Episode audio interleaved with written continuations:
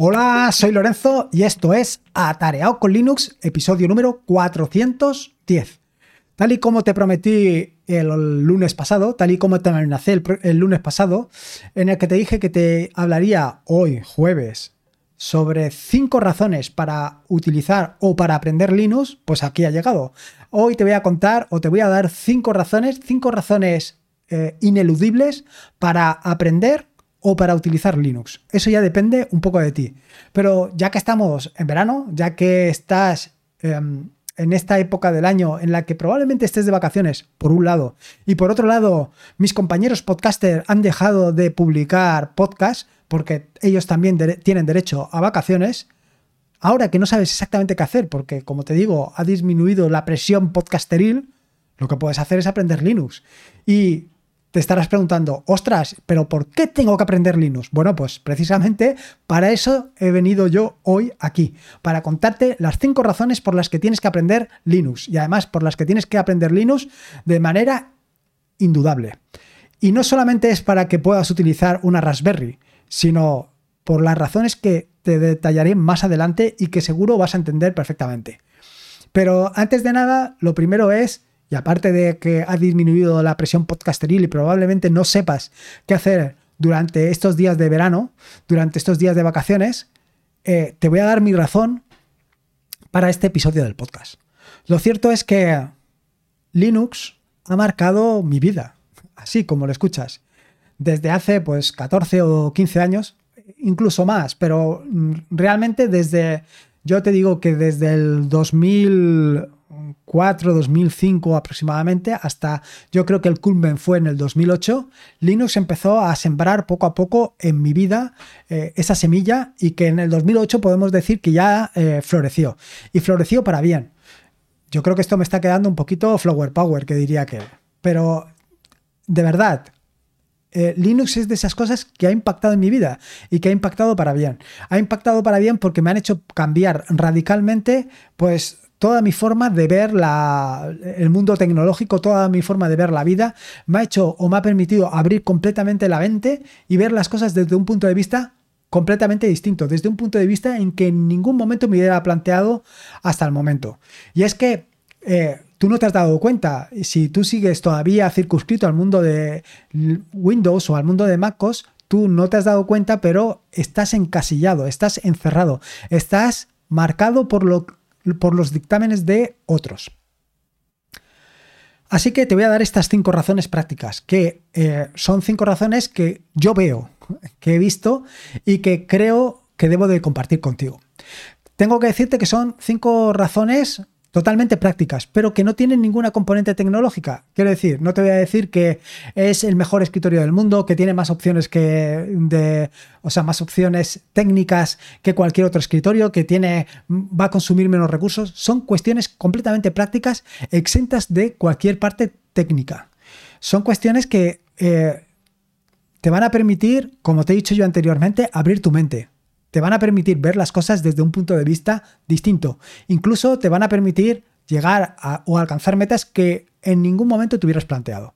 Así que, nada, escucha, escucha lo que te voy a decir, pero escúchalo desde un punto de vista tranquilo y sosegado, desde un punto de vista con la mente completamente abierta. Escucha lo que te voy a decir y no partas em, de prejuicios de ningún tipo, simplemente escucha.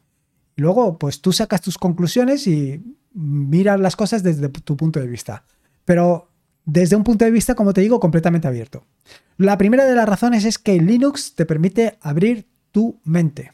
Y esto es algo que te he mencionado anteriormente. Y es que con independencia de que hayas utilizado Windows, MacOS o incluso que hayas utilizado, bueno, iOS no te sé decir, pero si has utilizado Windows o MacOS, en cualquiera de esos dos sistemas operativos, lo cierto es que en todo momento te han dicho, qué es lo que puedes hacer y cómo lo puedes hacer. Así.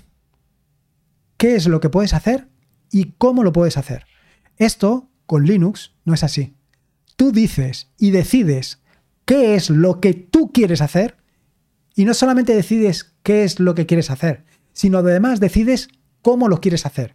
Incluso en el caso de que eh, decidas hacer cualquier cosa en el mundo Linux, incluso en el caso de que vengan eh, descritas un manual de instrucciones para utilizar una determinada herramienta, tú puedes decidir cómo utilizar esa herramienta. Vaya, es lo que básicamente es el hacking. El hacking ético o el hacking no ético. Es decir, tú puedes utilizar herramientas que inicialmente fueron diseñadas o previstas o pensadas con un objetivo concreto, las puedes utilizar para cualquier otra cosa. Eh, es decir, el sistema operativo lo puedes utilizar para lo que tú quieras. No solamente el sistema operativo, sino que tú puedes utilizar cada una de las herramientas que vas a encontrar dentro de Linux, dentro del ecosistema Linux, para hacer lo que tú quieras y como tú quieras.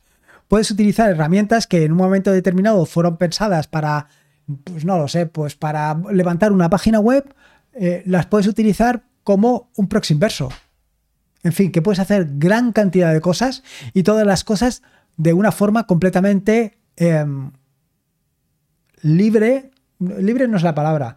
De una forma como tú quieras, vaya. Puedes hacer lo que tú quieras. En este sentido, por eso te digo que abre tu mente, porque te permite hacer todo lo que tú quieras. Te permite hacer todo lo que tú quieras y como tú quieras. Cosa que antes, como te decía, no podías. Esto me lleva a la siguiente de las razones, es que tienes mil posibilidades, mil y una posibilidades. Así como en cualquiera de los otros dos sistemas operativos, tú tienes un entorno de escritorio y dentro de ese entorno de escritorio tienes una serie de posibilidades que en algún caso pueden ser más o menos maleables, en el caso de Linux, en el caso de Linux tienes mil posibilidades. Tienes decenas de entornos de escritorio y entornos de escritorio que, a colación de lo que decía en el punto anterior, puedes modificar, alterar y hackear según tus necesidades. En el caso de Windows y MacOS, tú te tienes que adaptar al sistema operativo. No tienes más narices. Ellos te ponen allí el sistema operativo y tú tienes que hacer lo que hay allí. Tienes que utilizarlo tal y como te dicen. Sí, en ocasiones puedes hacer determinadas modificaciones, pero en muy contadas ocasiones. En el caso de Linux, tú puedes o decides cómo quieres trabajar. Es decir, tú adaptas el entorno de escritorio, tú adaptas el sistema a tus necesidades, no tú te adaptas al sistema. Con lo cual ya te puedes hacer una idea. En el momento en que tú eres capaz de adaptar el sistema operativo, en el momento en el que tú eres capaz de adaptar Linux a tu forma de trabajo, a tu flujo de trabajo, vas a ser mucho más óptimo, vas a ser mucho más productivo. Y esto mismo sucede no solamente con la parte de del trabajo, con la parte de eh, producir, sino con la parte de, del ocio. En el caso de que tú quieras adaptar tu entorno de escritorio exactamente a lo que tú quieres hacer, a lo que a ti te gusta, pues vas a poder disfrutar muchísimo más que si vienes con unas ideas o con una forma de trabajo totalmente preconcebida. Eh, por ejemplo, yo en el caso de que quiera jugar, utilizo Em, un entorno de escritorio tipo Tiling Window Manager. Y en otras ocasiones utilizo otro entorno de escritorio. Pero yo lo decido, yo soy el que lo decide. Eh, si yo eh, quiero desarrollar, quiero programar, también decido cómo quiero tener mi entorno de escritorio, cómo quiero hacerlo. Pero no solamente desde un punto de vista estético, no solamente desde un punto de vista de cómo quiero disponer las ventanas, sino hasta el funcionamiento de las ventanas. Incluso hasta me puedo crear, me puedo modificar mis, mis ventanas, mis barras de herramientas, me lo puedo modificar absolutamente todo. Puedo hacer exactamente todo lo que yo quiera. La tercera de las razones, se trata de un sistema operativo, de un entorno, de un ecosistema ideal para desarrolladores. Aquí no te tienes que circunscribir a los lenguajes de programación que más extendidos están, o de los más extendidos. Quiero decir, no te tienes que circunscribir a Java o .NET. Cualquier. Si cualquier lenguaje de programación lo vas a tener aquí. Python, Go, Rust, JavaScript, Cualquiera, todos.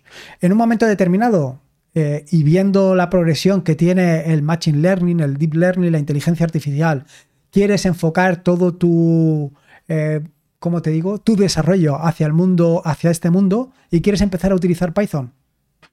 Linux es tu sitio. ¿Y por qué? Pues muy sencillo, porque Linux es nativo. Linux vive eh, básicamente en Windows, en Windows, en Linux. Uy, casi me voy. Eh, Linux vive, o sea, Python vive en Linux. Cuando instalas cualquier em, distribución de Linux, la vas a encontrar. Vas a encontrar Python allí por defecto. Prácticamente en cualquiera lo vas a encontrar por defecto instalado y lo vas a poder empezar a utilizar.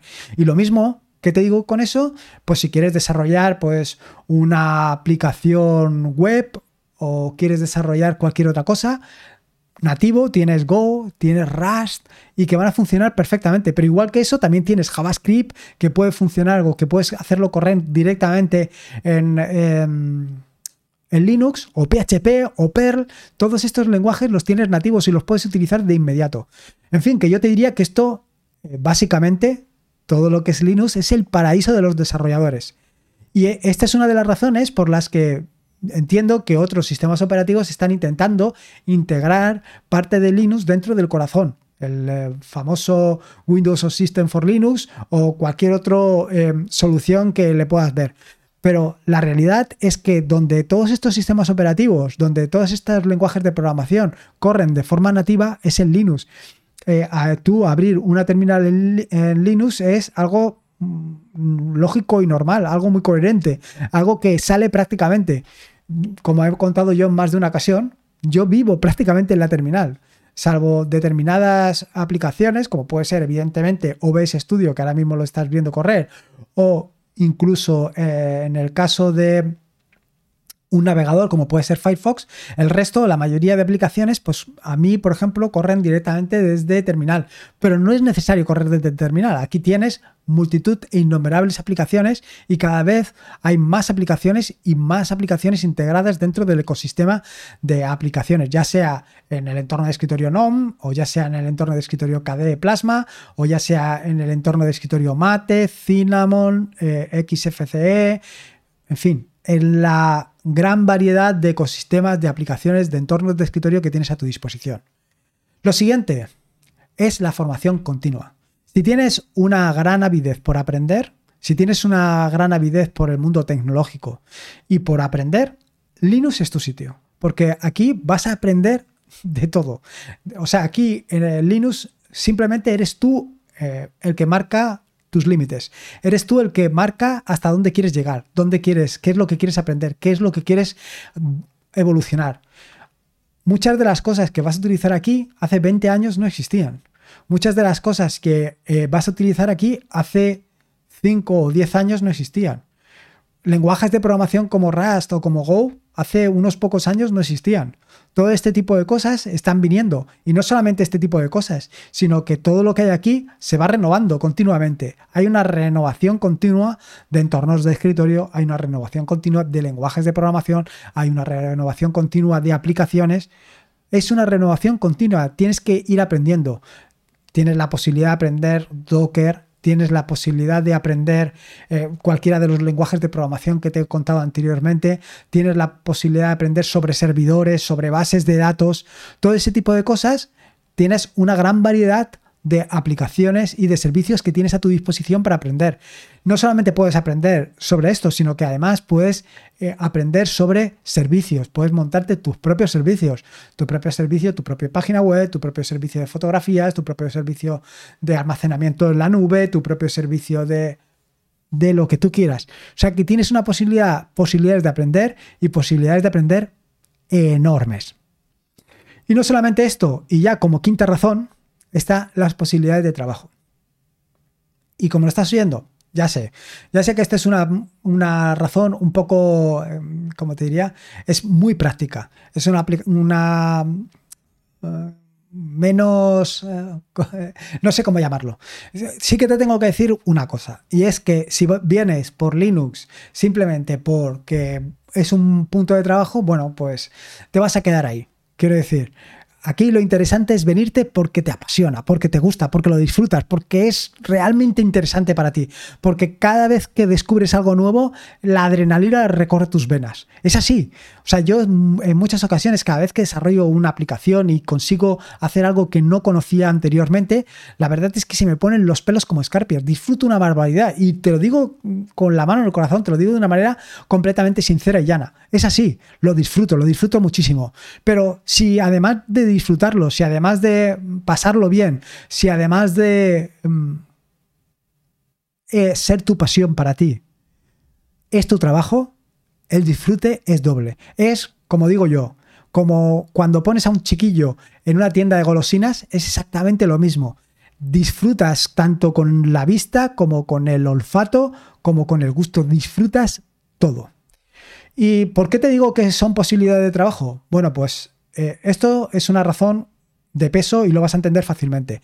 Seguro que en algún sitio has visto eh, la viñeta esa donde sale un niño acompañando a un padre y el niño le pregunta al padre, papá, ¿de qué están hechas las, las nubes? Y el padre le contesta, mayoritariamente de servidores Linux. Y es que es así. La nube, Internet, todo esto, la mayoría por no decirte el 99,99%, corre sobre servidores Linux. Con lo cual, si tú aprendes Linux, si conoces Linux, si disfrutas de Linux, si, si Linux es tu pasión, se me está, me estoy, me estoy yendo, ¿eh? me estoy yendo. Si Linux es tu pasión, si disfrutas con esto, ¿qué te voy a decir? Pero no solamente esto, sino que además, si te das cuenta, la mayoría de empresas, la mayoría de negocios, poco a poco si ya no, han, no se han migrado a la nube, se están migrando a la nube. Y si no han empezado todavía esa migración a la nube, la empezarán en breve, porque es algo inevitable. Hay muchas ventajas de tener parte de tus de tu infraestructura, parte de tu tecnología directamente en la nube. Y cada vez, si te das cuenta, hay más servicios en la nube. Con lo cual, si juntas que la nube corre en Linux y que todo el mundo se va a la nube, blanco y en botella cada vez hay más trabajo de la nube. Y de hecho, cada vez hay más trabajo en Linux y hay una, un déficit de trabajadores del mundo Linux. Y esto no es que lo diga yo, es que si eh, ves cualquier medio de información, habitualmente yo creo que es por septiembre cuando lo cuentan, o no sé exactamente, pero de vez en cuando en la televisión o en cualquier otro medio de información terminan por hablar sobre los déficits actuales que hay en, el trabajo. Y estos déficits actuales que hay en el trabajo básicamente son o bien eh, pues médicos, pero siempre, siempre, siempre, siempre, siempre termina por salir informáticos. Y evidentemente la parte de los eh, administradores de sistemas, la parte de Linux, está ahí. Y está ahí por todo lo que te acabo de decir, por esta necesidad imperiosa que hay de irse hacia la nube. Así que ahí tienes otra razón, está una razón mucho más material para venirte a Linux, para que aprendas Linux, para que disfrutes de Linux. Porque esa es la otra que vas a tener. Si todo esto que te he contado sobre las posibilidades de abrir tu mente, de que en Linux tienes una gran cantidad, mil y una opciones, que además es especialmente ideal para desarrolladores, que vas a poder aprender porque vas a tener una formación continua, vas a estar aprendiendo continuamente nuevas tecnologías. Y además lo unes a las posibilidades de trabajo. Si combinas todo esto y todo esto lo haces con pasión, vas a disfrutar muchísimo. Vas a disfrutar tanto, tanto, tanto como lo hago yo. Y es que aquí, en Linux, tienes una gran cantidad de opciones para que lo que es un sistema operativo, básicamente, se convierta en tu propio hobby, se convierta en tu propia pasión. Lo disfrutes. Así de claro. Así lo veo yo y así me ha marcado a mí. En fin, poco más que decirte, ya te he dado esas cinco razones, cinco razones que espero no te hubieras imaginado en ningún momento y que las veas exactamente igual que las estoy viendo yo. Espero que te haya gustado sinceramente este nuevo episodio del podcast y recordarte las mismas cosas que te decía prácticamente en el episodio del lunes. Lo primero, y principal que tienes atareado.es barra podcast, digo barra qué, pues ya me estoy emocionando, ¿eh?